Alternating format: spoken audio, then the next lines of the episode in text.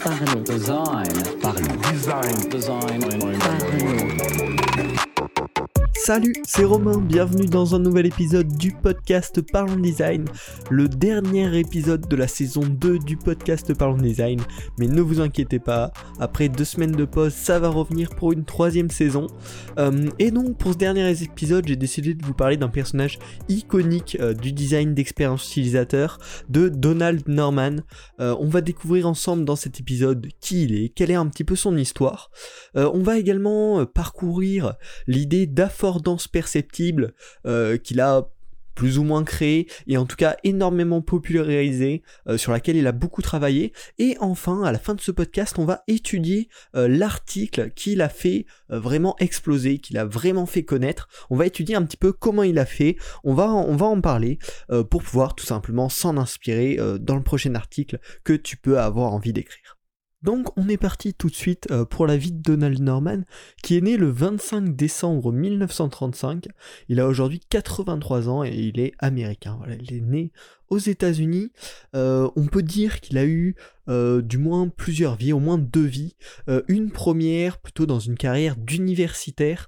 En 1957, euh, il a obtenu sa licence en ingénierie électrique et informatique à la célèbre université du MIT. Et puis il a continué encore en 1962, il a obtenu son doctorat en psychologie mathématique à l'université de Pennsylvanie.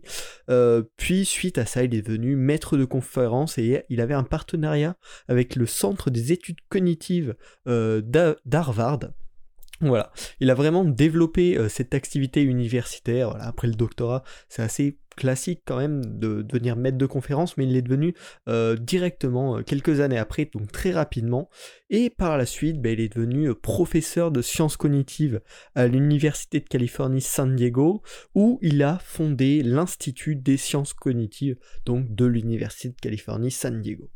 Ça, c'était la première partie de sa vie uni- universitaire, et c'est ensuite qu'il s'est lancé dans l'ingénierie cognitive, avec un principal article qui a un peu déclenché cette carrière, qui s'intitulait, une fois traduit en français, La vérité sur le système Unix.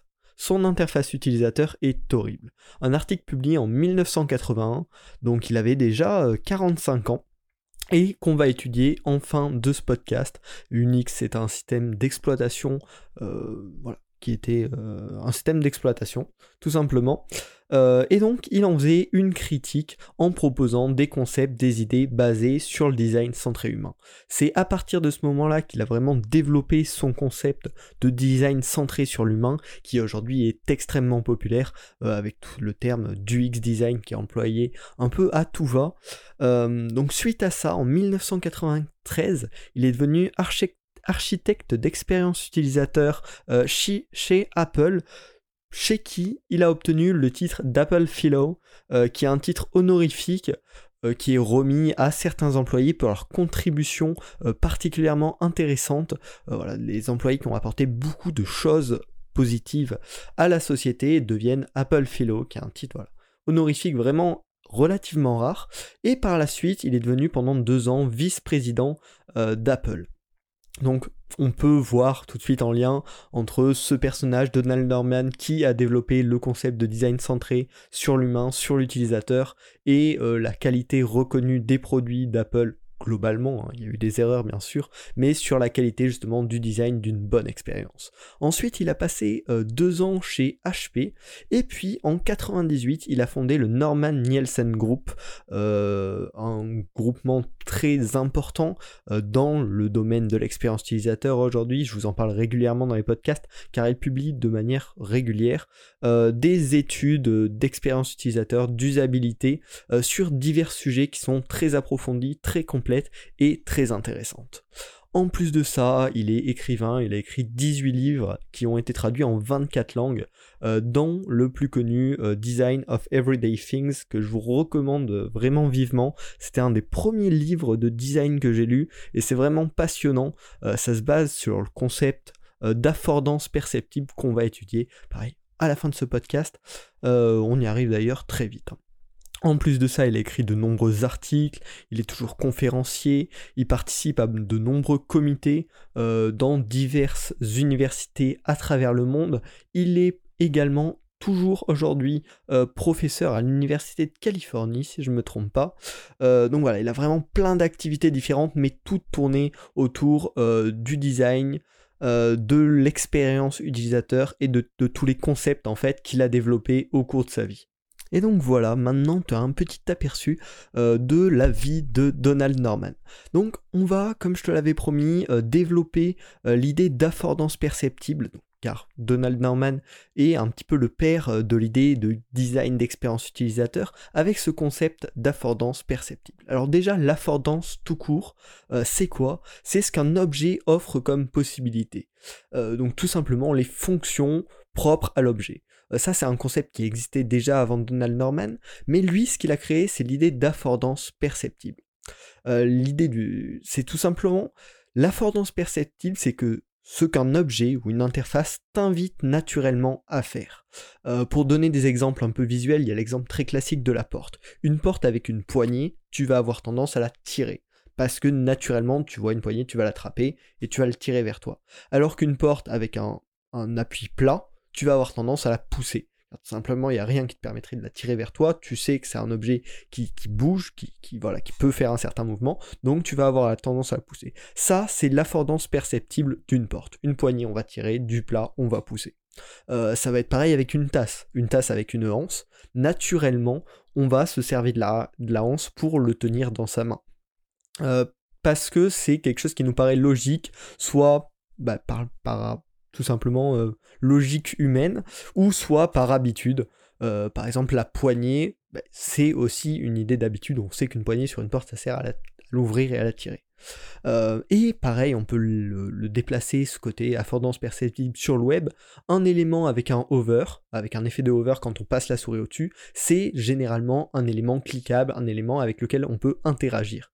voilà ce qu'est l'affordance perceptible selon Don Norman.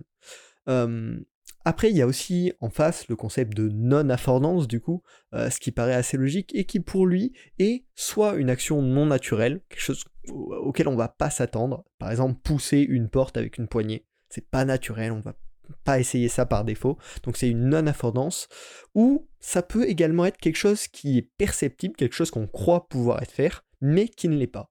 On va reprendre le, concept de l'interface digitale, un élément avec un hover qui ne, n'est pas cliquable finalement, qui, pas, qui ne propose pas d'action possible, c'est un cas de non-affordance. On croit qu'on peut faire ça alors qu'on ne peut pas, donc c'est une mauvaise pratique, c'est quelque chose à éviter. Euh, donc ça c'est un concept complètement développé dans Design of Everyday Things. Euh, je vous le rappelle encore, c'est vraiment un excellent livre que je vous conseille pour vous introduire au design d'expérience utilisateur global, pas forcément digital, c'est vraiment plus euh, sur la vie de tous les jours justement, sur les objets, sur le physique, mais tous ces concepts-là peuvent bien sûr s'appliquer au design digital. Et puis maintenant, pour terminer ce podcast, on va s'intéresser au premier article euh, qu'il a fait connaître, voilà, vraiment l'article qu'il a fait exploser, la vérité sur le système Unix, son interface utilisateur est doré. Donc comme tu l'as compris dans cet article, il critique le système d'exploitation Unix et c'est un article qui est disponible en ligne aujourd'hui. Tu peux trouver plusieurs PDF euh, nickel, soit remise en page, soit avec la mise en page de l'époque, car ça avait été publié sous forme papier euh, dans le, un magazine tech qui s'appelle qui s'appelait Datamotion. C'est un article de 5 pages. Euh, et donc, je l'ai lu et on va le décrypter ensemble pour comprendre la raison du succès de cet article, en plus bien sûr du côté pertinent euh, de cet article bien sûr, mais un peu le plan, euh, quelles, quelles, sont les différentes étapes qui parcourt dans son article qui en font un excellent article, en plus de la qualité du contenu. Euh, donc je t'invite bien sûr après ce podcast à lire l'article, c'est très intéressant en plus. Euh, mais là on va voilà le résumer et en plus en tirer des concepts intéressants. Donc la première page sur les 5, ça va être une page d'introduction, où il introduit très rapidement avec un cas réel, il parle de sa secrétaire qui utiliserait euh, le système Unix et les problèmes qu'elle va rencontrer.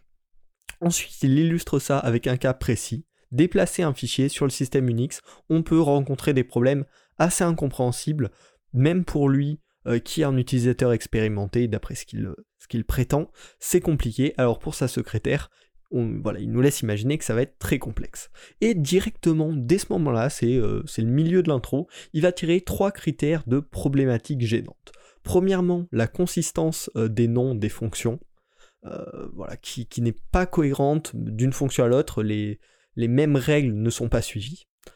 Également la relation entre le nom euh, d'une fonction et sa fonction, ce qu'elle va effectuer, qui des fois paraît euh, complètement incompréhensible pour un humain qui ne connaît pas le système en profondeur, et le côté convivialité. Euh, les données, les infos transmises à l'utilisateur sont relativement rares. Il donne notamment l'exemple plus loin dans l'article que pour le système Unix, renvoyer que tout marche bien, c'est ne rien renvoyer du tout. Tant que le système ne vous dit rien, ça veut dire que tout marche. Mais c'est voilà un manque de données transmises à l'utilisateur qui casse euh, la convivialité et donc la bonne expérience utilisateur. Ça, c'est des concepts qui décrit pour le système Unix, mais qu'il faut bien se souvenir quand on design euh, des interfaces pour ne pas reproduire ces erreurs, bien sûr. Et directement, pour terminer cette conclusion, il va malgré tout remettre en avant les points positifs du système, qui sont selon lui que c'est bien développé euh, derrière, mais c'est l'interface entre l'homme et la machine qui est mauvaise et qui est à améliorer. Donc finalement, en une page d'introduction, il résume un peu tout le souci euh, de manière très claire, euh, c'est-à-dire en donnant un exemple de la vie réelle, sa secrétaire, du contexte et des problématiques qu'il a dégagées. Rien qu'en lisant la page d'introduction, on a l'idée globale qui va nous transmettre à travers l'article. Donc ensuite, on a deux pages euh, de corps de développement de son problème, dans lequel il va donner un exemple très précis. Euh, par exemple, pour lire un fichier euh, sur le système Unix, on va devoir appeler la fonction cat. Euh, donc cat euh, en anglais c'est chat, ça n'a pas forcément, euh, ça, ça n'évoque aucun lien avec la lecture de l'article directement, et donc voilà, il va s'appuyer sur cet exemple précis pour démontrer l'incohérence. En réalité, cat c'est un, un outil bien plus puissant qui permet de gérer la lecture des fichiers, l'édition, etc. D'après ce que j'ai compris dans cet article. Mais on doit appeler cette fonction super puissante avec un nom qui ne semble avoir aucun rapport pour lire un simple fichier. Et donc là, il va préciser une solution extrêmement détaillée à ce problème. Pour lui, ce serait d'encapsuler euh, différentes opérations précises avec des mots-clés euh, différents. Par exemple, read, read, pour lire un fichier qui encapsulerait euh, l'utilisation de la fonction cat si c'est nécessaire, mais qui ne le montrerait pas à l'utilisateur. L'idée, c'est que si les termes sont plus clairs, ça va être plus simple pour l'utilisateur d'apprendre. On va pouvoir également sécuriser les opérations. Euh, en encapsulant la fonction lire, on va pouvoir ajouter des, euh, des vérifications tout simplement pour éviter de faire des erreurs comme supprimer un fichier euh, non voulu. Et ça va également pouvoir permettre pour chaque petite fonction encapsulée, pour chaque opération précise, de spécialiser l'affichage et donc d'améliorer la convivialité de l'interface. Et enfin, il va terminer euh, ces deux pages euh, de, développement avec la compréhension technique profonde du résultat actuel Unix. Pourquoi Unix est aujourd'hui pour ça de manière technique Il va vraiment le chercher en profondeur à travers plusieurs exemples pour comprendre et pas juste dire ça pourrait être mieux comme ça, mais comprendre pourquoi actuellement c'est fait comme ça et pourquoi on pourrait passer à son système à lui. Et enfin, on arrive à une page de conclusion euh, dans laquelle il parle de sa solution qu'il a fait main, euh, mais aussi des défauts de cette solution, comment il pourrait être comblé par la suite. Donc voilà, il propose vraiment une solution concrète. Et enfin, la plus grosse, euh, la majeure partie de la conclusion, c'est une conclusion large sur l'apprentissage humain. Comment l'humain apprend, comment on peut l'utiliser dans les interfaces. Donc il va vraiment élargir l'étude qu'il a fait du système Unix au design d'un système d'exploitation complet. Et donc on va en tirer les trois points, on va les tirer ensemble, tant qu'à faire, autant que je vous partage cette connaissance si vous n'allez pas jusqu'à lire l'article. Euh, le premier, c'est que l'utilisateur a un besoin de consistance afin de se reconnaître euh, dans l'interface avec le système. Il a le besoin d'un modèle mental simple et cohérent, il n'a pas besoin de connaître toute la technologie derrière, savoir que c'est euh, le programme 4 qui est utilisé pour lire un fichier, l'utilisateur n'en a absolument pas besoin, lui il veut uniquement lire le fichier, et donc il faut lui proposer un modèle mental simple et cohérent. Et enfin, le troisième, c'est le besoin d'infos contextuelles. Euh, il ne faut pas compter sur la mémoire de l'utilisateur, mais il faut lui donner les bonnes informations au bon moment pour lui communiquer également l'état de l'interface. Donc finalement, dans cette conclusion, il répond euh, aux, critères problématiques qu'il avait évoqués dans son introduction, mais en les élargissant au design d'interface globale.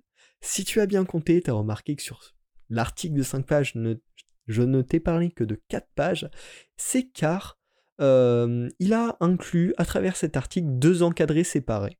Un sur Unix qui va expliquer qu'est-ce que c'est Unix pour ceux qui ne connaissent pas ou qui ont des connaissances trop faibles pour pouvoir comprendre le reste de l'article, il propose ce bonus, et également un encadré sur un autre point de vue, euh, d'autres euh, de ses collègues certainement, qui répondent en... ouais, qui répondent plus ou moins à l'article de Donald Norman sur Unix, afin de proposer vraiment une pluralité des points de vue et plusieurs idées. Donc, c'est un excellent article euh, pour l'étude d'un système. Finalement, on peut le résumer avec une bonne intro résumée de la recherche qui est très visuelle pour n'importe qui, même pour un- une personne peu passionnée euh, par le sujet. Encore très détaillé et compréhensif sur l'état actuel des choses. Et enfin, une conclusion élargie avec des principes sur le sujet, euh, voilà, très large, tout en proposant une solution concrète, la solution qu'il a fait main pour le moment pour gérer ses problèmes Unix. Donc je vous invite vraiment à lire cet article, il est très intéressant, et bien sûr à vous en inspirer si vous voulez écrire un article étude de cas, euh, sans reprendre tout, mais cette structure me paraît vraiment intéressante, vraiment complète. Euh, donc si ce podcast t'a plu, t'as appris beaucoup de choses, n'hésite pas à le partager, ce serait vraiment génial pour terminer la saison 2 de Parlons Design. Euh, voilà, tu t'envoies un message à tes amis, tu le partages sur les réseaux sociaux, ce serait top pour faire grandir la communauté. Et puis tu peux bien sûr t'abonner euh, avant le retour de la saison 3 de Parlons Design dans deux semaines. Euh, merci beaucoup d'avoir suivi Parlons Design, merci beaucoup d'avoir suivi cette saison 2 et puis on se retrouve très vite pour un nouvel épisode. Salut Design. Parlons design. Design.